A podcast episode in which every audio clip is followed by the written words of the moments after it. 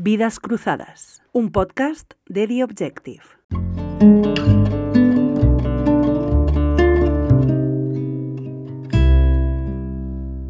Hoy en Vidas Cruzadas recibimos a la empresaria María Álvarez, cofundadora de Cimera y de los restaurantes La Francachela, donde ha puesto en práctica, con buenos resultados, la jornada laboral de cuatro días.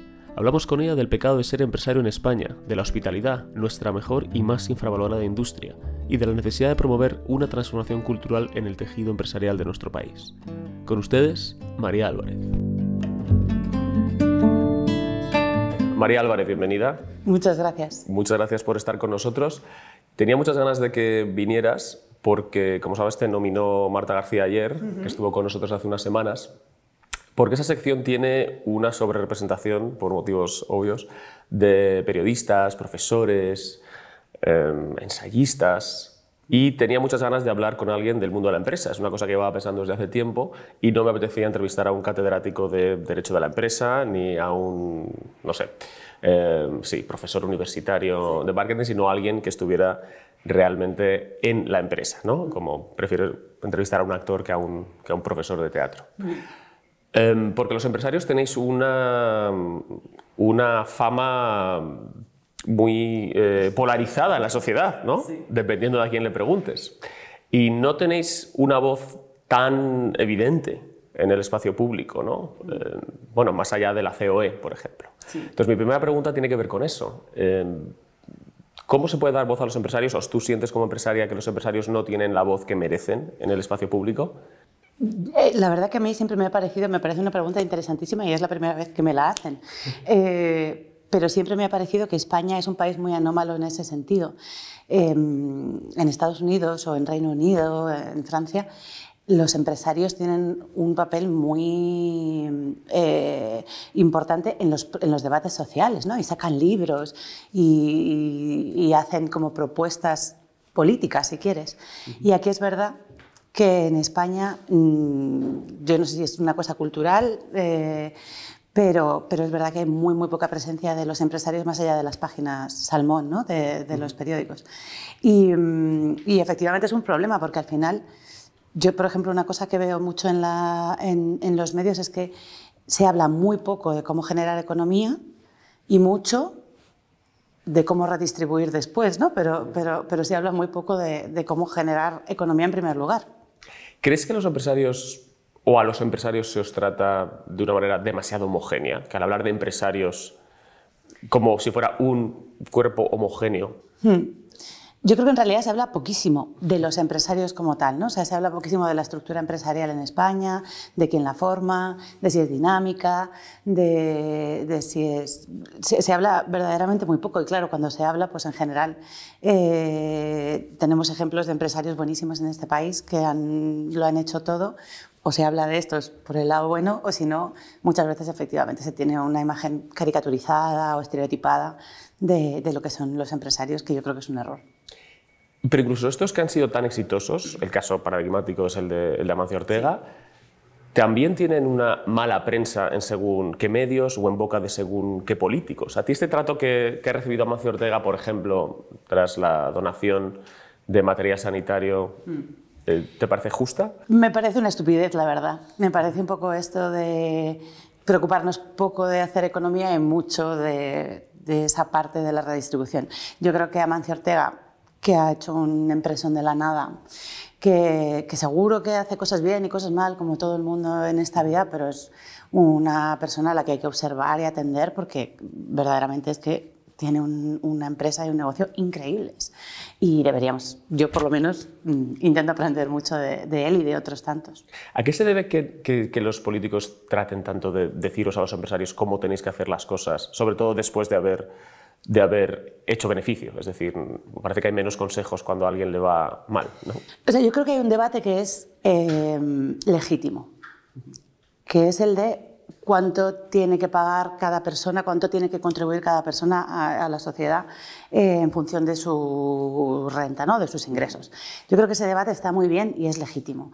Eh, pero luego es verdad que hay otra parte en la que se estereotipa ¿no? como parte de, como, como, como arma arrojadiza casi en- dentro de la sociedad eh, el papel de las empresas o el papel de, los empresarios y precisamente mm, cuando están haciendo cosas que, que deberían eh, elogiarse. ¿no? O sea, yo, yo creo que habría cierto margen para, para que determinadas personas, sobre todo, pagaran más impuestos.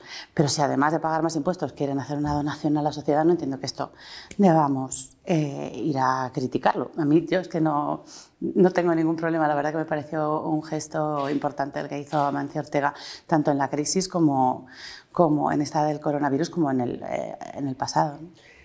Em, tú has implantado con tu socia la jornada de cuatro días, tanto en Efímera, tu empresa de comunicación, como en una, una cadena de restaurantes que tenéis que se llama La, La Francanchela. Sí, Bueno, ¿esta idea de dónde surge? ¿Estáis copiando un modelo? Eh, ¿Y cómo está funcionando? Las dos cosas te quería preguntar.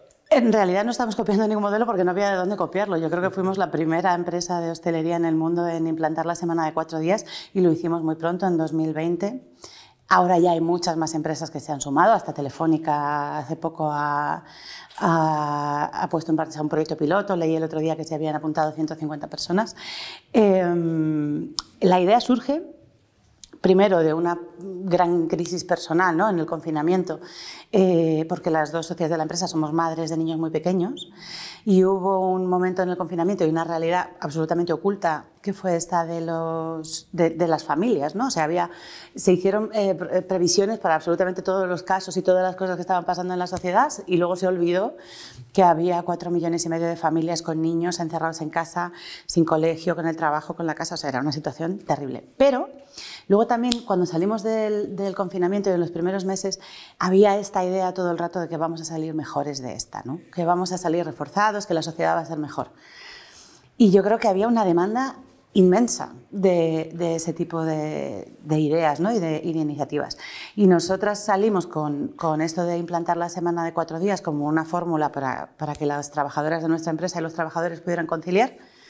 Y de pronto fue un boom tremendo. Empezamos, empezaron a llamarnos los medios de comunicación, empezamos a hacer entrevistas eh, en, desde luego, todos los medios nacionales, pero muchísimos medios internacionales. Pusimos en marcha una bola de nieve, yo creo que ha llegado muy lejos.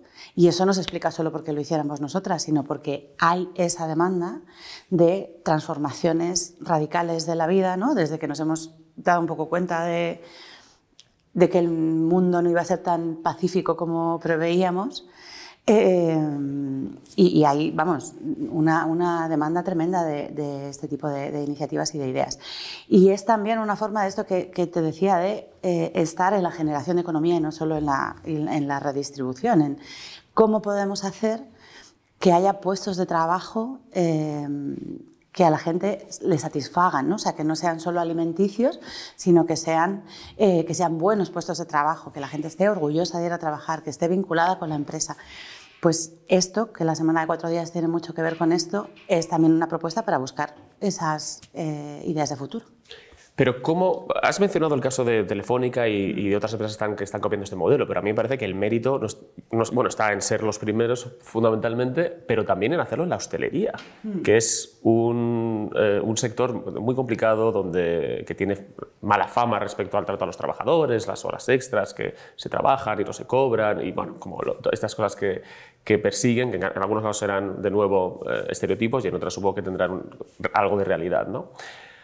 Pero, pero, ¿por qué la jornada de los cuatro días? Es decir, tú, uno quiere pensar en algo que, que, facilite la conciliación, que facilite el bienestar de, de, los trabajadores. Entiendo que podía haber otras, otras ideas, ¿no? ¿Por qué pensáis que la idea de trabajar un día menos, de tener un fin de semana de tres días, es lo que va a posibilitar eso? La idea de la semana de cuatro días, fíjate, que es casi la idea más potente que hay ahora mismo en el panorama político. O sea, es una idea que es capaz de capturar un montón de cosas. Primero, las ganas de la gente de, de, cambiar su vida. ¿no? O sea, tú le dices a la gente, no vas a trabajar los viernes, inmediatamente se imaginan de lo que están hablando. O sea, se, ven a sí mismos en eso. ¿no? Eh, luego tiene una parte muy importante de, mm, lucha contra el cambio climático. Todos los estudios dicen que si reducimos el número de días que trabajamos, eh, vamos a reducir también los trayectos a la oficina, el tráfico, todas estas cosas. Y luego tiene otra, otra clave muy importante que es la del consumo, que es que hace mucho tiempo que una inmensa parte del consumo, y en España en particular, está, mm, lo dinamiza el tiempo libre y el tiempo de ocio y las posibilidades de la gente de hacer cosas más allá de su trabajo. Y esta idea de ampliar el, fin de semana a tres días tiene esa potencia también, ¿no? O sea, que, de pronto, por ejemplo, haya mucho más consumo local, mucho más turismo local, mm, eh, local de, a 100 kilómetros, ¿no? De estos de, puente para que nos entendamos. Entonces, es una idea muy, muy, muy potente, mucho más potente yo creo que cualquiera de las cosas que han estado en, el, en pues la conciliación, la flexibilidad, pues estas cosas sí, pues a veces funcionan y otras no. Pero lo que es tener un día libre más a la semana lo entiende todo el mundo. Y la parte de la hostelería, fíjate que esto sí que es una pregunta que nos hacen mucho, porque hay como... Eh, en España tenemos cierto complejo también con nuestra propia economía, ¿no? no solo con las empresas, sino también con la economía. Y quien más sufre este complejo probablemente es la hostelería. Yo soy una defensora a ultranza de la hostelería y de la hospitalidad en España. Creo que somos un país líder indiscutible en hospitalidad. Creo que la hospitalidad es equivalente al diseño, o sea, es un, valor cultural, igual que los países del norte eh, son especialistas en diseño, ¿no? Y, y, a lo mejor el diseño era un intangible que hace 100 años no tenía ningún valor y hoy es el motor de su economía. En España yo creo que la hospitalidad es el motor de nuestra economía. Y es un valor cultural que no se puede copiar, que no se puede... Eh, mi familia es británica, yo te digo que el Reino Unido no va a ser capaz de alcanzarnos en esto nunca. Eh, eh, es, un, es un, un, valor inmenso al que sistemáticamente le tiramos piedras sobre la cabeza y la piedra principal, ¿no? el, el eh, el gran... Eh, el, país de camareros. Lo que siempre le achacamos es que es un sector de baja productividad. Y esto es mentira también. Es decir, tenemos una parte del sector que es un sector de baja productividad, que efectivamente está más vinculado a empresas familiares que llevan mucho tiempo, que tienen formas de organización eh, más básicas, pero en España también hay negocios de hostelería súper productivos, súper rentables. Lo estamos viendo ahora, por ejemplo, FNAC de Madrid, el propietario, que creo que era Merlin, acaba de anunciar que van a sustituir cuatro plantas de la FNAC de Madrid por restaurantes.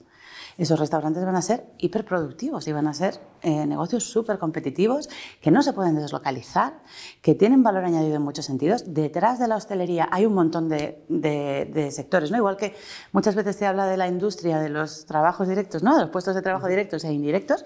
Esto con la hospitalidad también pasa. Detrás de la hospitalidad está la tecnología que lo soporta, están por supuesto las aerolíneas, están un montón de empresas que, mueven el país entero y de las que tenemos que estar orgullosos. Entonces, ¿se puede aplicar la semana laboral de cuatro días en la hostelería? Por supuesto que sí, porque es un sector que puede ser muy poco productivo, como el bar de abajo de la esquina, o muy productivo, como David Muñoz. Es que es lo mismo. Eh, esto de que hablabas de que nos gustaba tirar piedras contra nuestro propio tejado y que yo te, he interrumpido con, esto del, país de camareros, ¿no? Mm. que, es, que es una crítica que se hace habitualmente. Em, y yo siempre pensaba que lo importante no es tanto que la gente sea o no sea camarero, sino que tenga buenas condiciones y capacidad para llevar una vida plena, desarrollarse eh, criar a su familia si quiere tenerla, o hacer un curso o estudiar, o lo que quiera hacer. ¿no? Mm. ¿Se confunden a veces las condiciones laborales con la posición laboral misma? Es decir, que tendemos a denigrar ciertas... Eh, ciertas ¿Y, por qué pasa esto? ¿Hay un, hay un punto de, de, clasismo, de desconocimiento? ¿Tú cómo lo ves desde dentro?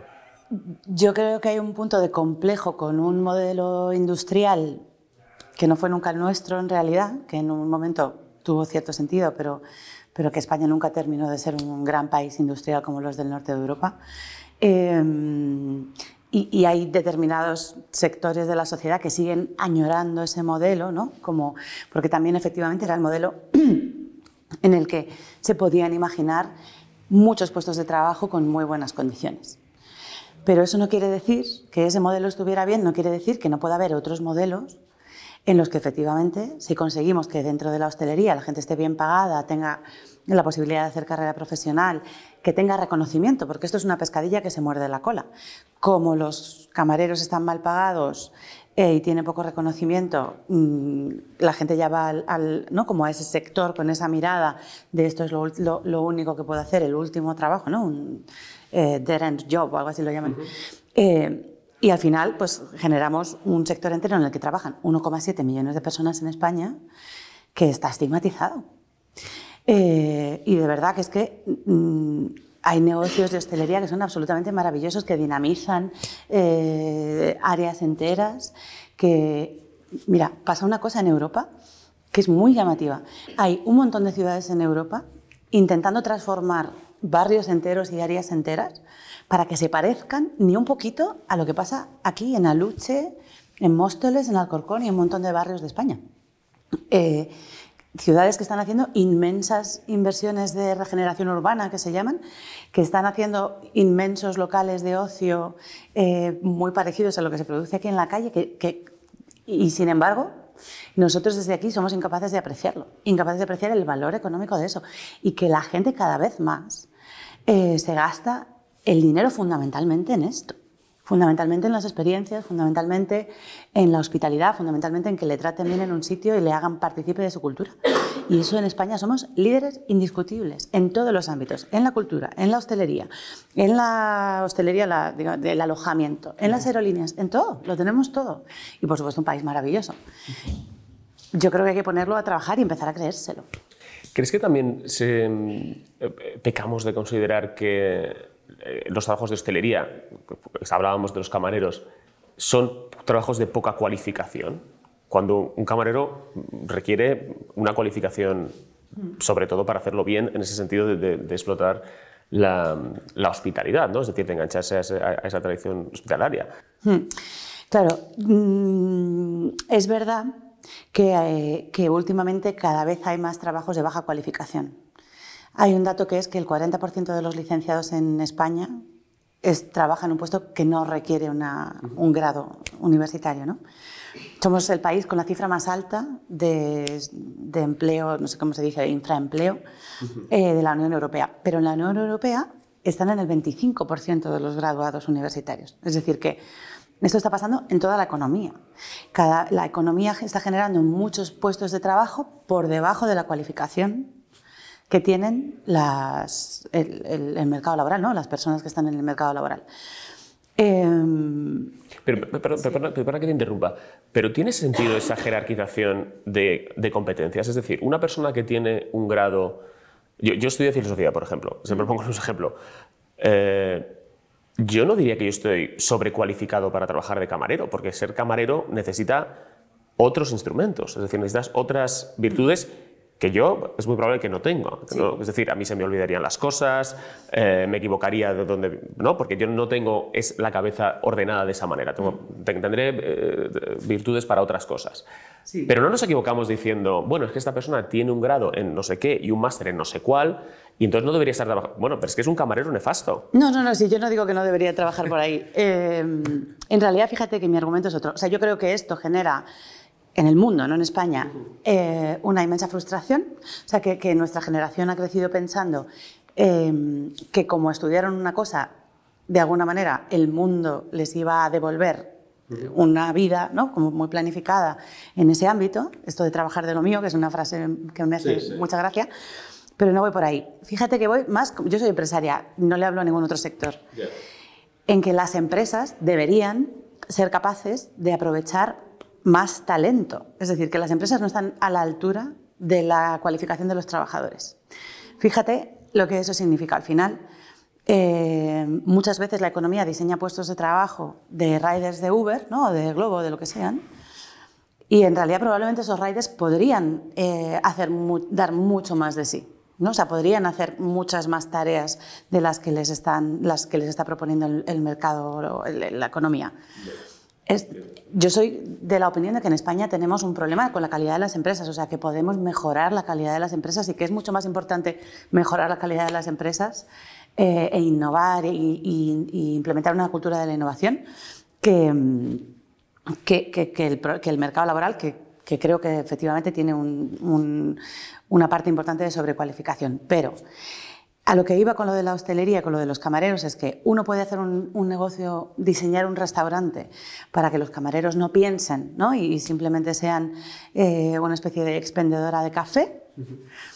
Y eso no va a tener ningún valor añadido, efectivamente. O puede diseñar un restaurante para que los camareros sí aporten y los cocineros sí aporten. Y volvemos otra vez al ejemplo de alta cocina, ¿no? De la, en España tenemos un sector increíble de alta cocina, donde todo el mundo es eh, hipercualificado, donde todo el mundo aporta, la, la metre o la, jefa de sala, no sé cómo, se, de diversos, este restaurante otra vez por, por, volver a David Muñoz, le acaban de dar un premio europeo importantísimo eh, a su trabajo. Y como estos, hay un montón de, de, empresas en España que están aportando valor añadido en el sector. Entonces, no es un problema del sector, es un problema de cómo se construye la, digamos, la estructura empresarial dentro de ese sector. Ahora, si hablamos, por ejemplo, de las gestorías, ¿no? En España, seguramente vamos a encontrarnos el mismo tipo de problemas. Hay un montón de gente en gestorías haciendo trabajos poco cualificados que a día de hoy puede resolver la tecnología y seguro que hay gestorías también fantásticas que lo llevan todo eh, a la máxima innovación y a la máxima productividad. Pero mm, no, como que no es un problema de un sector, es un problema de la estructura empresarial que hay detrás. Bueno, vamos a, tu, caso concreto. ¿Cómo se está funcionando lo de, la, jornada de cuatro horas? ¿Cómo han reaccionado vuestros trabajadores? ¿Qué efectos ha tenido en la productividad? Cuéntanos un poco como persona que está dentro. Dentro de esto. Y tan dentro. A nosotros la verdad que nos ha ido muy bien. Eh, nosotras implementamos la medida, me preguntabas antes por qué esa medida y no otra, eh, porque en mitad de la pandemia necesitábamos transformar la empresa teníamos mucha gente trabajando. Eh, es muy difícil hacer una transformación cultural de una empresa, todas las empresas se encuentran con ese mismo problema y, lo que intentamos fue decir, con qué medidas somos capaces de aunar, digamos, la voluntad de todo el mundo, de trabajadores de empresa y también de los clientes, que también se sumaron un poco a la, a la iniciativa. Eh, y conseguimos efectivamente transformar un negocio de hostelería muy clásico, ¿no? que te atendían como, como cualquier otro sitio, a uno con mucha más tecnología.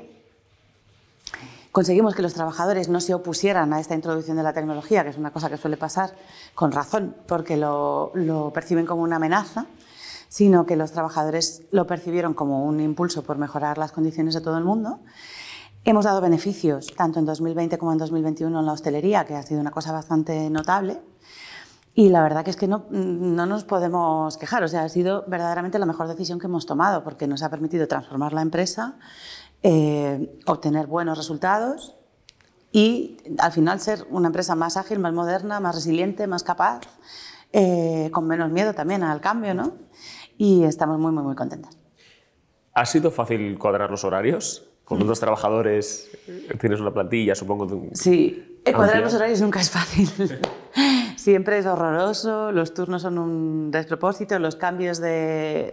Porque entiendo que no todo el mundo libra viernes o lunes, ¿no? Quiere decir que la jornada, la jornada de, de, cuatro días la podemos, podemos así, uno no trabaja el viernes, uno trabaja el lunes, y, pero eso es inviable con, con En los negocios que hablen todos los días de la semana eso no es posible. Claro.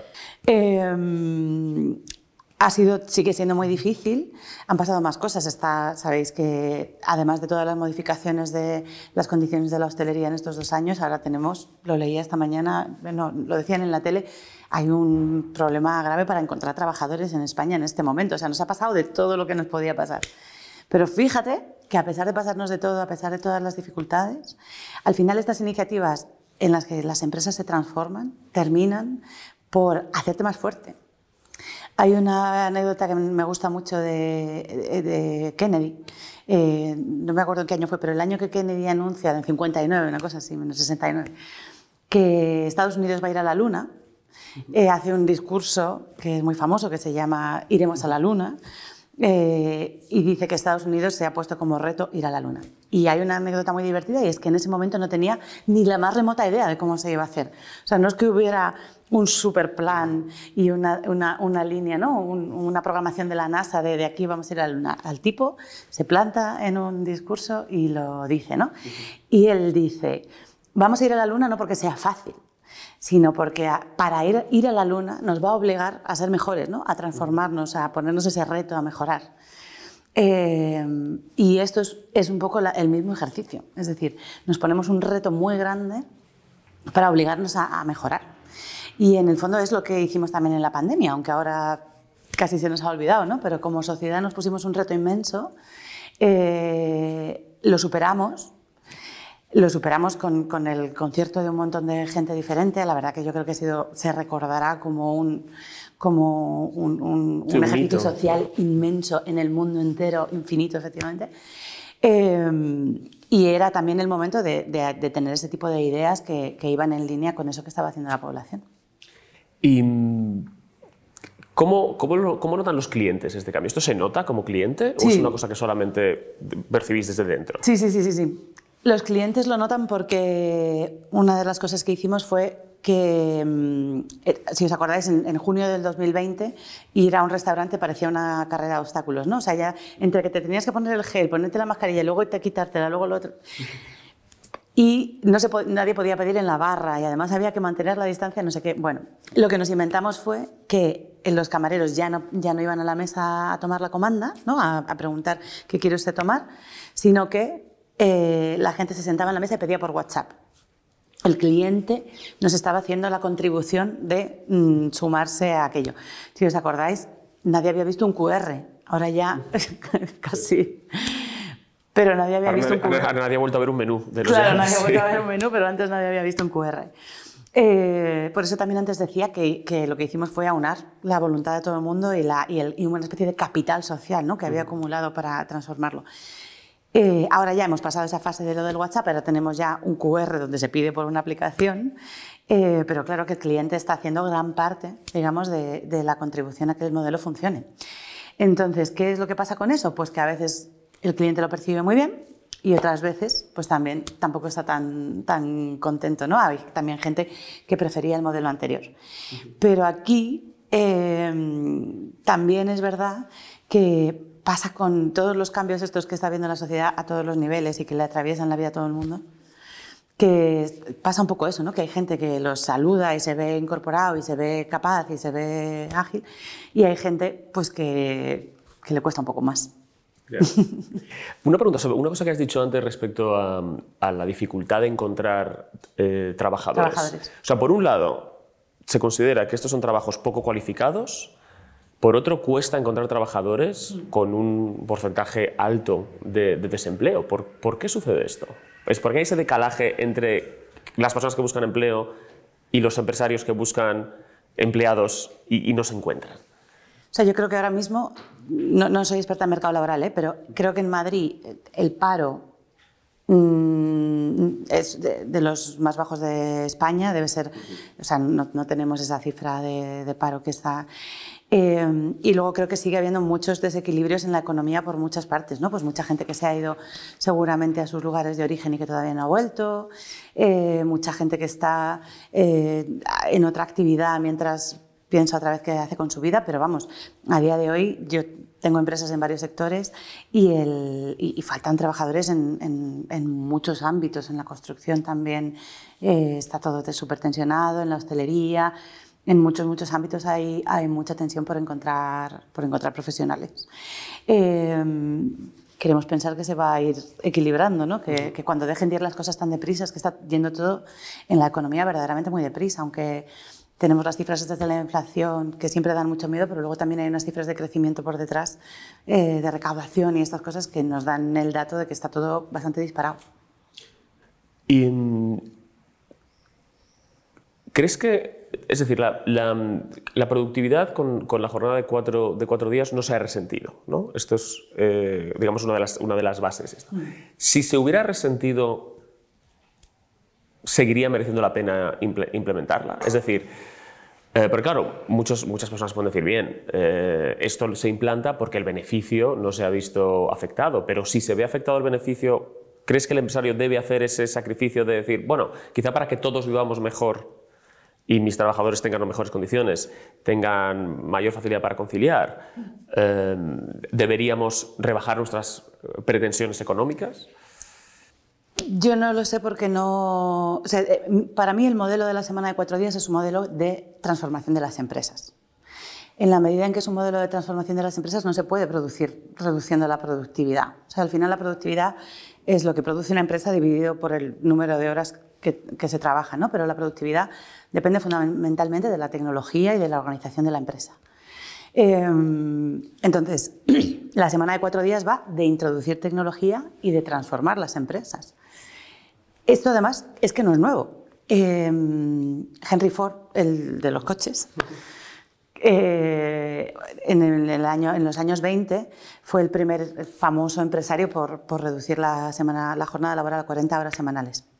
Lo hizo en la misma semana, además, redujo la, la, la, jornada laboral y duplicó el sueldo de sus trabajadores. Y, y, el tipo que además como que hizo mucha, mucha pedagogía de, la transformación que estaba haciendo decía, yo necesito que mis trabajadores se transformen, que ya no sean estas personas que vienen solamente a, apretar tornillos, porque estos ya no van a aportar eh, valor en el mundo que se viene. Em, y, al contrario, ¿no? Necesito que estos trabajadores tengan tiempo libre y se, conviertan en consumidores, que eso es la idea luego que se nos ha quedado a todos, de que los trabajadores pudieran comprar el coche. Y en el fondo eso fue lo que hizo, él transformó sus fábricas, transformó las cadenas de, de producción transformó el tipo de trabajador, él creó los trabajadores del futuro que son los que conocemos hoy. Y, el ejercicio es exactamente el mismo. Es decir, ¿cuáles son los trabajadores que vamos a necesitar en el futuro? Son trabajadores conectados, eh, actualizados, eh, con, inteligencia emocional. Eh, ¿Cómo hacemos? Claro, si una persona trabaja como se trabaja en la hostelería seis días a la semana eh, en jornada partida y muchas veces haciendo horas mm, extras por todos los sitios, ese trabajador no puede ser un trabajador conectado, eh, actualizado y que además es capaz de conectar con el cliente, que además es capaz de, poner en práctica esa inteligencia emocional. Eso no pasa, es al contrario. Eh, entonces, para generar los, trabajadores, que los puestos de trabajo que necesita la empresa, no la mía, la de todos, tenemos que avanzar en ese sentido. Me ha gustado mucho una cosa que has dicho, eh, que es a lo que estás hablando de la transformación, de la transformación cultural de las empresas. Se habla mucho de la transformación digital, pero yo es la primera vez que escucho hablar de la transformación cultural de una empresa.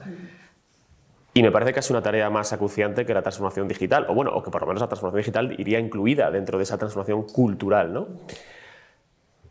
Este, la idea de la jornada de, cuatro días la ha defendido en, en el Parlamento Más País. ¿Tú crees que ¿Esto debería ser algo, digamos, impuesto por la administración pública o crees que deben ser las propias empresas quienes lleven ese proceso adelante? Yo creo que mm, sería un error que lo impusiera la administración pública.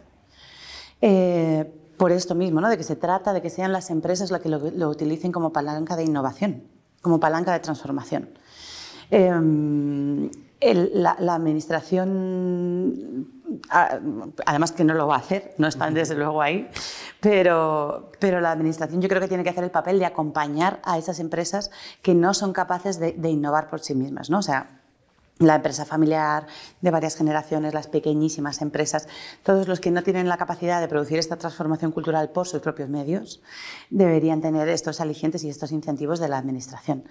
Pero para todos los demás, eh, deberían ser las propias empresas las que lideren este camino absolutamente, vamos. Y además son dos modelos eh, contrapuestos casi para llegar al mismo sitio, pero fíjate que es, que hay dos maneras de mirar la, la reducción de la semana laboral cuatro días o como reparto del empleo, ¿no? como esto de que como no hay empleo para todos, lo que hacemos es trocearlo y repartirlo, que es una idea que yo, desde luego, no he oído defender mm, con seriedad a nadie, porque el empleo no se reparte, no funciona así, no es una tarta que sea siempre el mismo, sino que va cambiando. Eh, por una parte, y luego está la otra visión, que es la de la transformación de las empresas. ¿Qué pasa? Que la transformación cultural es una cosa, que efectivamente la transformación digital es una parte de la transformación cultural y es un, ejercicio dificilísimo en el que se quedan atascadas muchísimas empresas y en el que se gastan muchísimo dinero muchísimas empresas. De las, cuanto más grande la empresa, más difícil la transformación. Em, y en el que están inmersas la mayoría de las grandes empresas. Nosotros hablamos mucho con consultores de, pues de estos de recursos humanos, ¿no? que siempre quieren un poco entender de qué va esto. Y, todas las grandes empresas están ahora mismo insertas en un proceso de cómo conseguimos que los trabajadores se sientan vinculados, cómo conseguimos que los trabajadores se actualicen, que estén que, le aporten ¿no? a, la, empresa más allá de repetir su puesto de trabajo todos los días. Y, y, esta es una idea más de las que se han puesto en práctica, pero no me acuerdo cuál qué, qué eh, eléctrica fue ahora, pero una de las eléctricas hace, antes de la pandemia impuso esto de que se salía a las 3 uh -huh. y prácticamente te cerraban la puerta del edificio y no te podías... Sí, sí, no sé si fue, Endesa o Iberdrola. Quiero decir que las, las, grandes empresas están ya en, en, ese tipo de... Pero claro, ellas tienen mayor margen de, de maniobra, ¿no? Es decir, una gran empresa puede permitirse la baja productividad de ciertos empleados, a lo mejor, ¿no? y por lo tanto un, unos procesos de transformación más largos, entiendo. ¿no? Eh, y a la vez, y que corrígeme si me equivoco, que en el fondo las grandes empresas representan a un porcentaje pequeño de los, de los trabajadores de España y sin embargo, por lo poco que sé, eh, acaparan buena parte de las ayudas que llegan. ¿no? Sí. Es decir, esto es un problema también, ¿no? que estas empresas son las que pueden presentarse, pues no lo sé, a los fondos y más de más sí o este tipo de, de ayudas. ¿no? ¿Qué le pides a la administración pública para las pymes? Pues esto sería, efectivamente, las grandes empresas solamente ocupan, creo que tres de cada diez trabajadores trabajan en grandes empresas y, sin embargo, todas las ayudas a la innovación empresarial eh, se concentran fundamentalmente en las grandísimas empresas porque, para empezar, son créditos fiscales, ni siquiera son ayudas directas.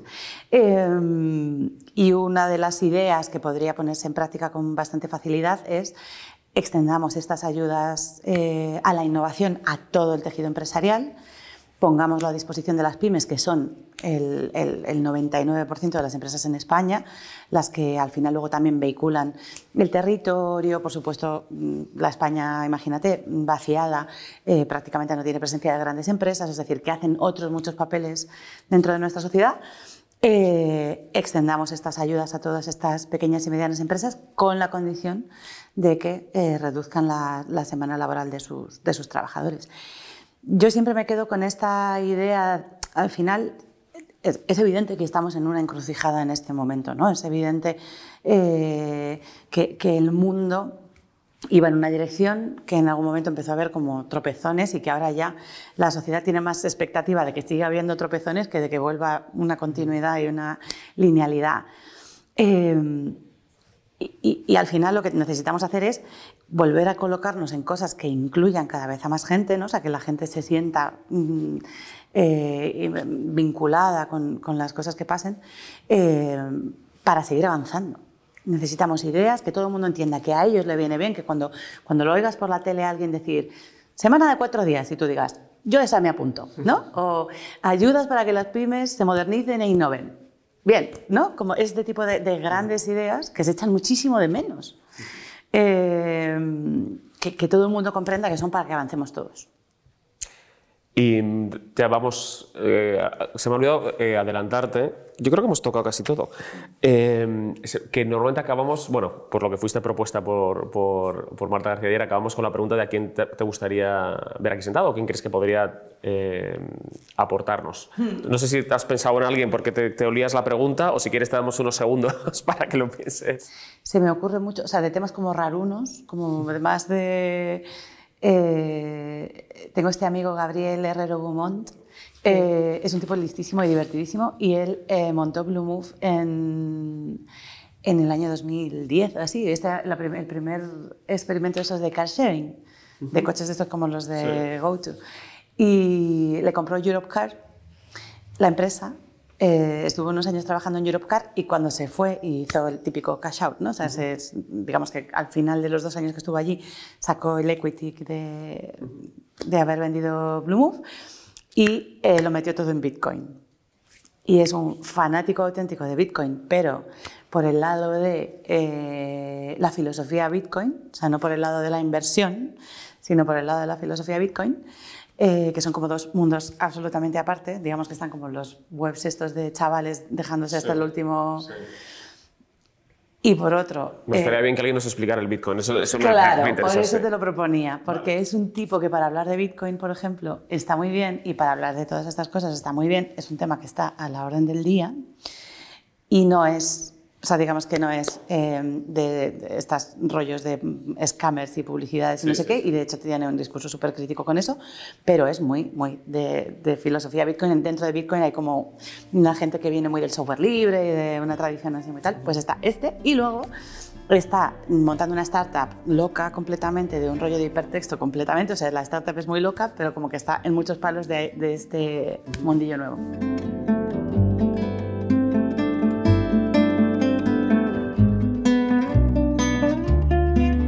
Vidas Cruzadas, un podcast de The Objective.